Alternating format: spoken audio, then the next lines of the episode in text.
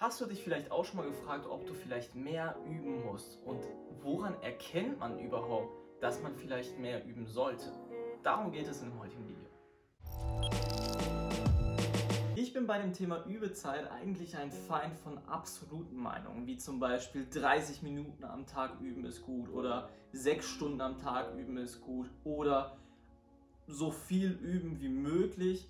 Ähm, Gerade auch letzteres ist nicht besonders zielführend, weil es ja zum einen ziemlich unspezifisch ist und zum anderen man eigentlich auch dieses Ziel wahrscheinlich nie erreichen kann, so viel wie es geht. Wahrscheinlich geht immer noch irgendwie ein bisschen mehr zu üben.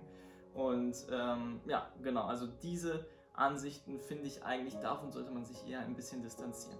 Doch wann sollte man dann eigentlich ähm, ja, die Überdauer erhöhen oder woran erkennt man das? Und ein Punkt ist, wenn man ja, nicht zufrieden mit seiner Entwicklung am Klavier ist. Und ähm, ich möchte jetzt mal an einem Beispiel machen. Ich habe einen Schüler, der hat eigentlich schon ein relativ hohes, hohes Übepensum.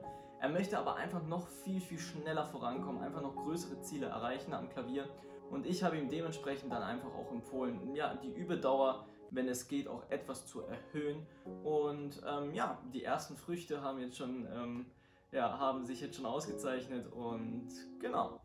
Das zweite Indiz dafür ist, dass man vielleicht etwas zu wenig übt, ähm, ist, wenn von der einen Übesession zur nächsten ein so großer Zeitrahmen dazwischen ist, dass das oder beziehungsweise die Probleme, die man eigentlich schon gelöst hatte, in der nächsten Übesession sozusagen wieder von vorne anfangen muss zu üben und sozusagen gar, gar kein Lerneffekt sozusagen entstanden ist. Und das kann meistens darauf zurückzuführen zu sein, dass eben die Zeitspanne von dem einen Übesession zur anderen wirklich so weit voneinander entfernt war, dass sich das Gelernte auch einfach wieder vergessen hat.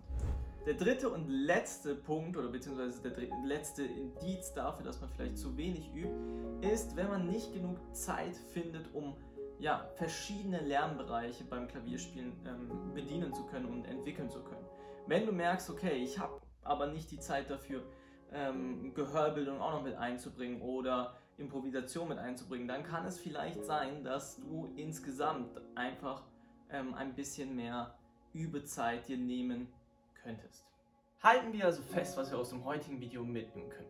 Wir sollten vielleicht unsere Übedauer dann erhöhen, wenn wir merken, dass wir mit unserer eigenen Entwicklung am Klavier nicht zufrieden sind oder wenn wir merken, dass von Übesession zur nächsten Übesession ein so großer Zeitrahmen dazwischen ist, dass die Dinge, die wir eigentlich schon mal gelöst haben, dass wir die nochmal üben müssen.